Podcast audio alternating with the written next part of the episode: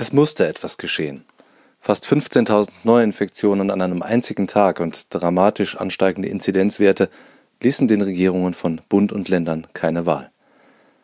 Wenn die Zahlen so weiter steigen würden, stieße selbst unser hervorragend ausgebautes Gesundheitssystem noch vor Jahresende an seine Grenzen, sagen die Experten. Diese Einschätzung diktierte am Ende das politische Handeln. Es musste etwas geschehen, Corona-Eindämmung und Alltagsselbstverständlichkeit fanden nicht zusammen. Zu viele von uns nahmen die Gefahr nicht ernst, verhielten sich fahrlässig und gefährdeten ihre Mitmenschen und sich selbst. Das waren auch, aber keineswegs nur, die viel zitierten jungen Party-People. Die drei betagten Herren vor der Bäckerei, die diese Woche keinen halben Meter voneinander entfernt gemütlich ihr Zigarettchen schmauchten, benahmen sich um keinen Deut klüger um 200 Fälle pro 100.000 Einwohnern in sieben Tagen in Kloppenburg und Berlin-Mitte, selbst in unserer vergleichsweise besser fahrenden Region ansteigende Werte. Mit den bisherigen Mitteln war die Pandemie ganz offensichtlich nicht zu bremsen. Die Karte, auf der Städte und Kreise mit Inzidenzwerten jenseits des Schwellenwertes 50 rot gekennzeichnet sind, erinnert an eine farbverkehrte Deutschlandkarte aus dem Kalten Krieg. Der komplette Westen und Süden Deutschlands ist rot, und auch jenseits der Linie Bremen, Hannover, Leipzig mehren sich die roten Flecken fast von Tag zu Tag. Es musste etwas geschehen. Und endlich geschieht es einheitlich. Es wäre verrückt gewesen, die Kleinstaaterei der vergangenen Monate fortzusetzen, durch die in Hamburg andere Regeln galten als in seinem Umland, in Kassel andere als in Göttingen, in Helmstedt andere als in Magdeburg. Dass sich mit lokaler Feinsteuerung eine weltweite Pandemie aufhalten ließe, war ein hoffnungsfroher Gedanke. Das Rezept hat sich aber nicht bewährt. Offensichtlich ist unsere Gesellschaft zu mobil, als dass sich ohnehin kaum fühlbare Grenzen von Kommunen oder Bundesländern als Mittel der Eindämmung nutzen ließen. Auch die Forderung nach sehr viel differenzierteren Maßnahmen klingt zunächst vernünftig.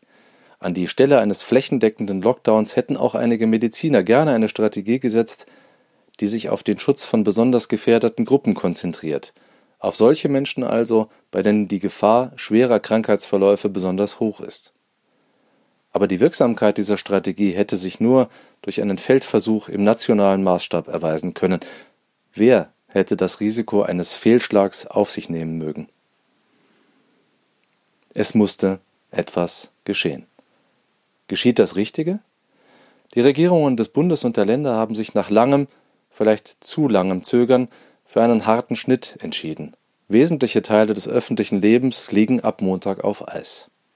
Kinos, Theater, Restaurants und Kneipen, Diskos, Opern, Konzerthäuser, Messen, Freizeitparks, Saunen, Spielhallen, Spielbanken, Wettabnahmestellen, Bäder und Bordelle werden dicht gemacht.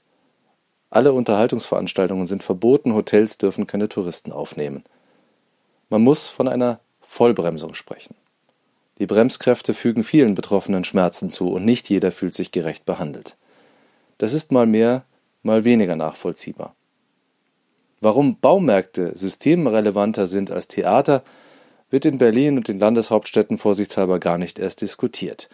Die Klage vieler Kultureinrichtungen jedenfalls besitzt besonders hohe Plausibilität. Warum müssen Bühnen und Kinos schließen obwohl sie erstens viel Kraft in ihre Hygienekonzepte gesteckt und zweitens ein besonders diszipliniertes Publikum haben, das sich eben nicht mit Bussi Bussi begrüßt. Und wer gibt ihnen die Sicherheit, dass sie im Dezember weiterarbeiten dürfen?